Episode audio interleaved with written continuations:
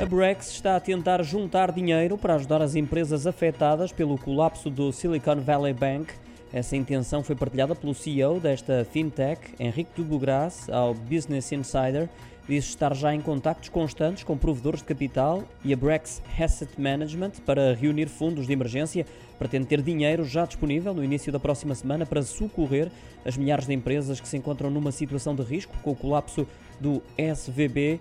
O dinheiro angariado vai ser canalizado para o pagamento de contas fixas dessas startups, bem como para regularizar os salários dos empresários. Permite assim continuar a atividade enquanto o dinheiro está empatado nas contas do Banco de Investimento. Henrique Dubugras, o CEO da Brex, revela que já recebeu pedidos de auxílio que ascendem a mil milhões e meio de dólares de quase mil empresas.